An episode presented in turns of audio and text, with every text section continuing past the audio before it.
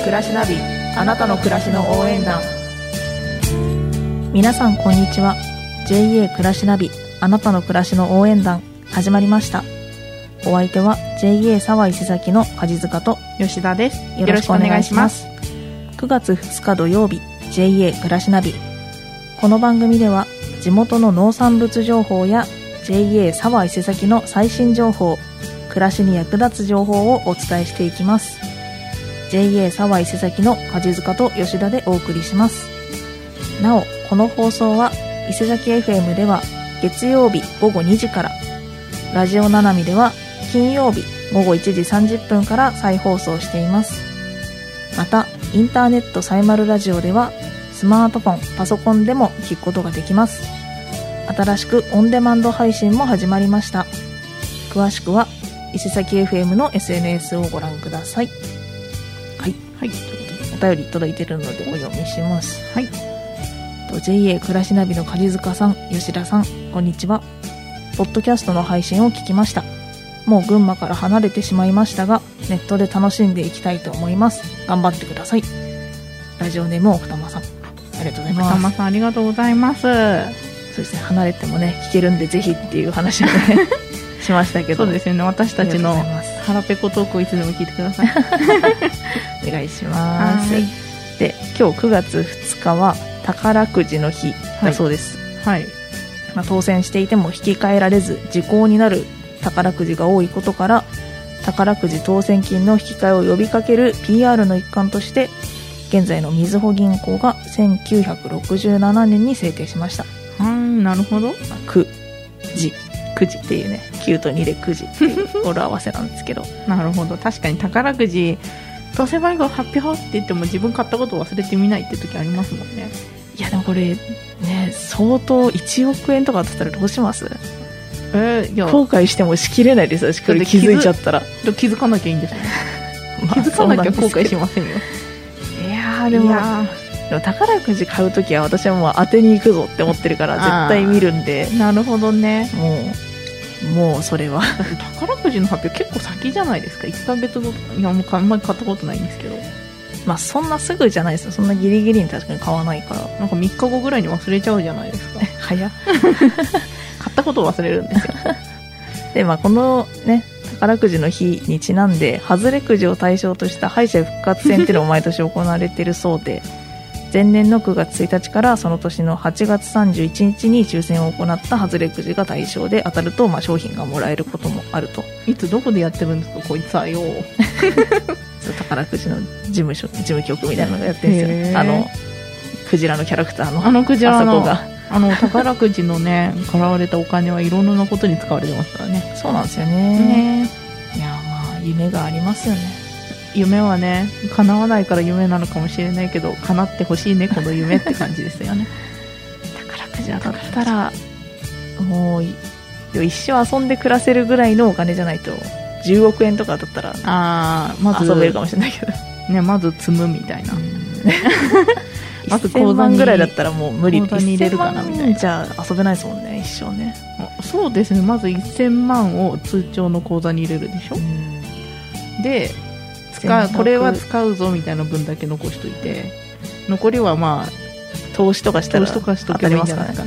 当たるっていうよりはもう使わないお金みたいな形であ投資用みたいなぐるぐる回しとけばいいんじゃないですか。したいなそんしたいなこと。でもなんだかんだそれぐらいのお金あっても多分買おうと思った時に特に買うもんないなってなっちゃうんだよ。あああるとねあったらあったでっていうね。そうそうそう。そんな悩みを 悩んでみたい。まあそんな感じでぜひ買ってみてくださいくじをね。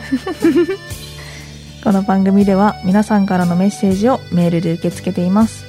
番組の感想や楽曲のリクエストなど送ってください。メールの宛先は小文字でメールアットマーク FM769.com mail アットマーク FM 数字で 769.com です。それではここで一曲お届けします。パンダドラゴンでパラパラ。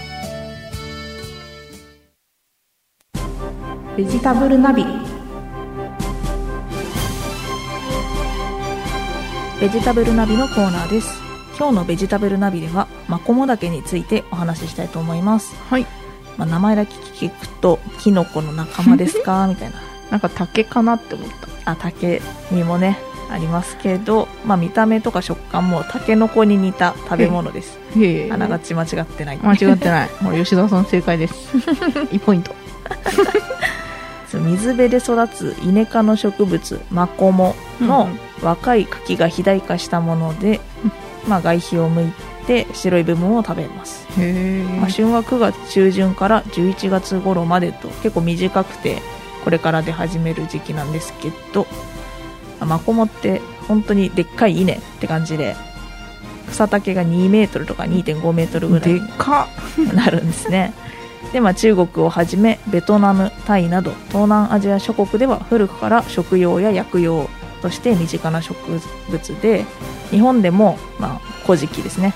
とか万葉集とかにもその名前が出てきてるそうです、まあ、日本最古の書物が古事記なんですけど、はいまあ、それはもう主食となる穀物は5穀じゃなくて6穀おってされててそれがまあ米麦泡豆きび、まあ、または冷えに加えてマコモだけが入ってたんだそうです。よ稲科だから。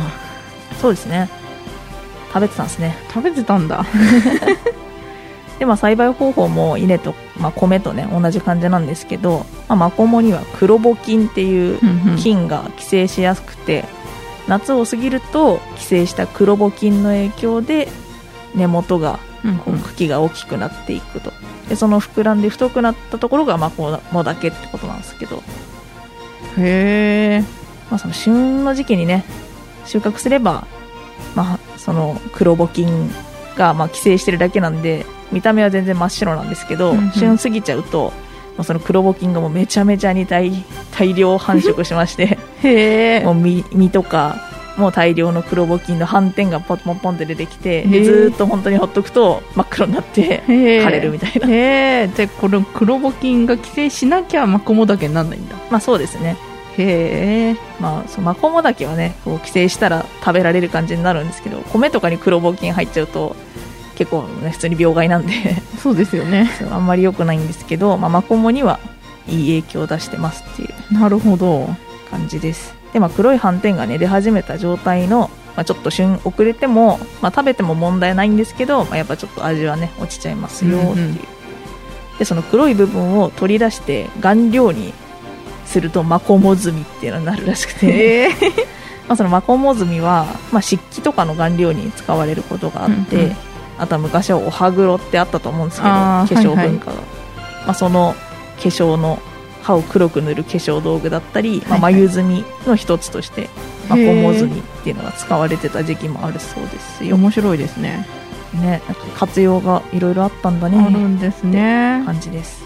で、まあ、さっきタケノコに似た食べ物ですよみたいな言ったと思うんですけど、はい。まあ、癖がないんで生でも食べられます。うん だけど、まあ、加熱すると甘みが増すんでその方がより美味しく食べられるっていう。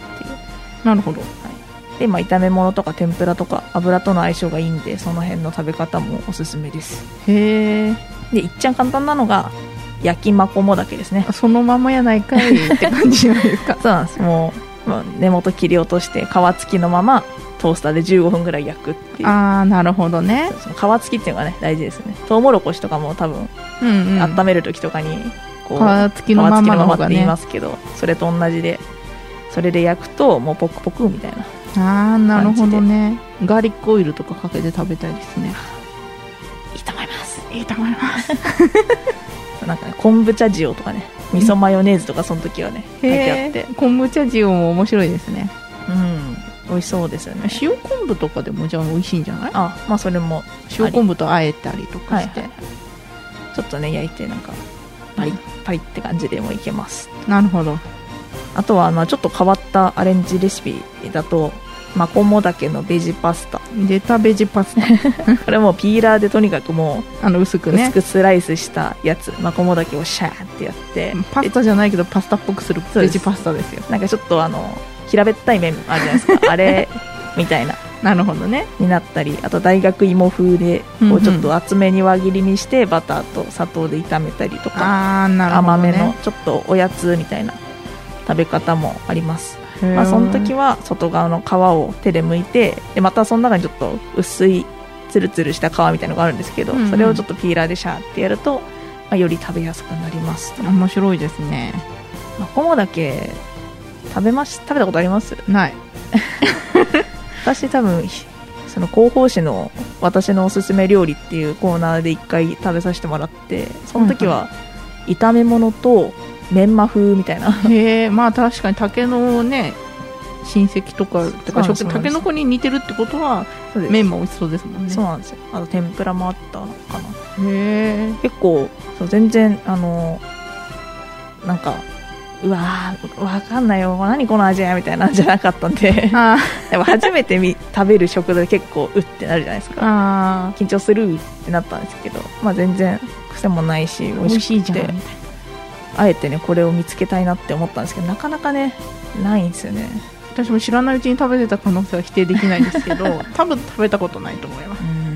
なんでこれからが旬を迎えますんでぜひ見かけたら食べてみてください。はーい以上ベジタブルナビ今日はマコモダケについてお話ししました。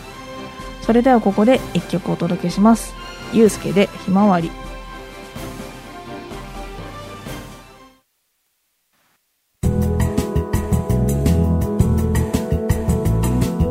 JA ナビ。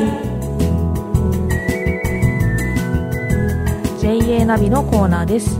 今日の JA ナビでは防災の日についてお話ししたいと思います。防災の日は毎年9月1日です、はい。まあ、また8月30日から9月5日までの期間を防災週間としています、あですよね。なんか防災の日は聞いたことありますね、はい。まあ、今も週間中ということでうんね、でまあ、なぜ9月1日なのかというと、まあ、関東大震災と210日っていう、まあ、2つ由来があるとされています。うんはい。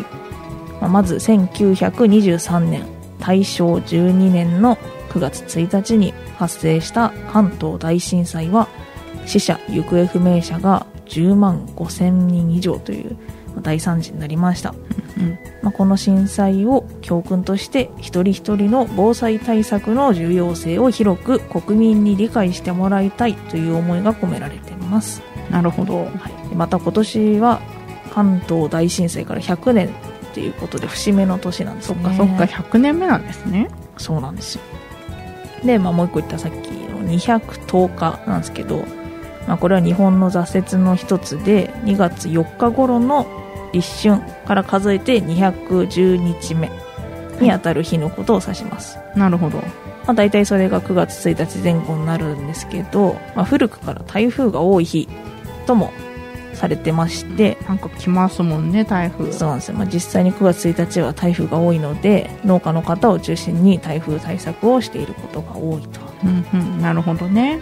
い。まあ、そんな感じでね9月1日なんですけど防災なんかしてますか準し備てしてないな。なんかねなんか何すればいいんだろうって最初わかんないですね。とりあえず防災カバンみたいなの意識買っとけばいいのかなと思うんですけど。なんか非常食とかねね入ったやつとか。うん。なんかそういうやっぱそう東日本大震災の後にそういうなんか手で回すラジオとかあなんか電気とか。でその防災セットみたいな。水みたいなね備ね蓄の水とかいろいろありましたけあど、ね。なんかだんだんそれもなんか準備してたけどいつの間にかあれ？みたいな。ついね人間ってね。どっか奥しまい込んじゃったなみたいな。そうとかね。やっぱりずっと続けてるっていうのは難しいんですようね、ん。そうなんですよね。うちはあれですね。うちの家族何かあったらそのままあの余命待つみたいな人間なんかもしれ対策をねぜひしてほしいです、ないそうですよというねことでぜひね、そうやってもらいやっておこうみたいな準備をご紹介します、はーい。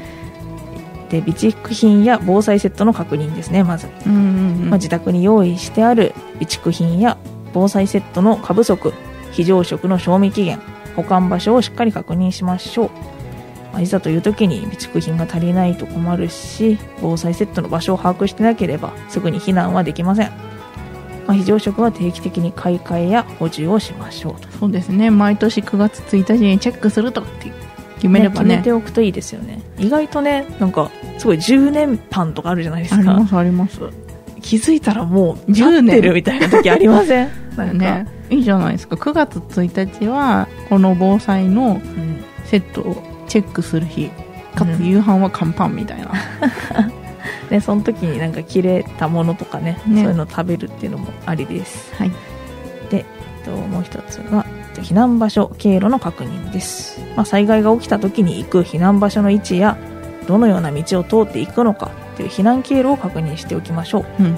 またハザードマップを見て自宅の周りでどこが危なくなるかを確認することも重要です、いまあ洪水とかねが起きる前に避難できるように台風が接近上陸した時にはその大雨警報レベルみたい発令されるんですけど、そういうのもチェックしておきましょうと。はい、ハザードマップについては伊勢崎市のホームページでも確認できますし、うん。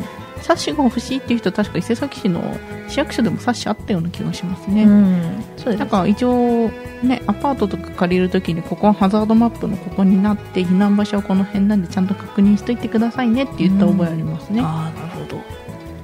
なんかねいまいちこう避難場所みたいなたまに小学校とかがねなんか看板とかの書いてあるじゃないですか、はい。まあ、どうやって行くってね確かに車使えなかった時どうするとか、ねだから散歩がてら行くとか、うん。あとは一番家から近い避難場所はどこなのかって再度確認しとくのもいいと思います、そうですね。で最後が家族間の連絡方法の確認です、まあ、災害が起こった時に家族間でどこに集合するかやどうやって連絡を取り合うかなどを決めておきましょう、まあ、災害が発生した時に家族がねみんな一緒にいるとは限りませんので、うんうん。まあ、ネットがつながっていれば LINE などで簡単に連絡ができますがネットが通常通り使えるとも限りません。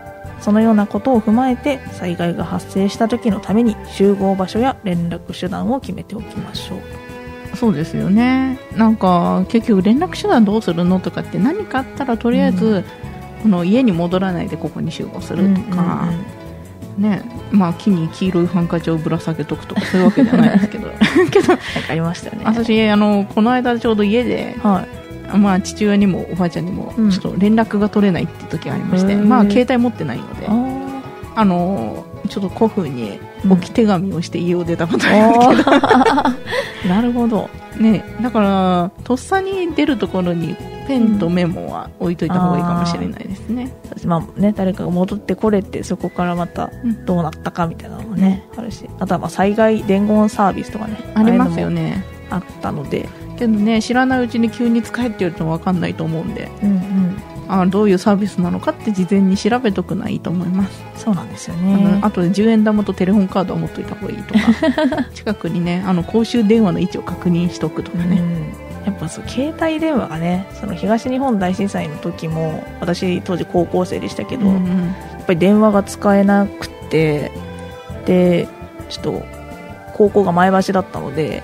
自宅から離れてたからちょっとどうしようみたいになった時にとりあえず迎え来て前橋駅にみたいな。うん、とりあえず駅行けばみたいな感じで、うんうん。来てもらったこともありましたけど、駅来い迎え。とかって言ってね 電報電報打っちゃまだそういう感じでねうね。何かあった時に、まあ、やっとけばよかったなっても遅いんで、こういうね毎年9月1日が防災の日で今防災週間でもありますんでぜひこの機会に防災について考えてもらってね。ね公衆電話の使い方知らない若い子とかいるんであれ話してる時にどんどんお金入れないと切れますからね。確かに。本当ですよね。そういうのもね教える機会があるといいですね。ね。だからやってみたら面白いと思います。はい。ということで以上 JA ナビ。今日は防災の日についてお話ししました。それではここで一曲お届けします。森山直太朗で夏の終わり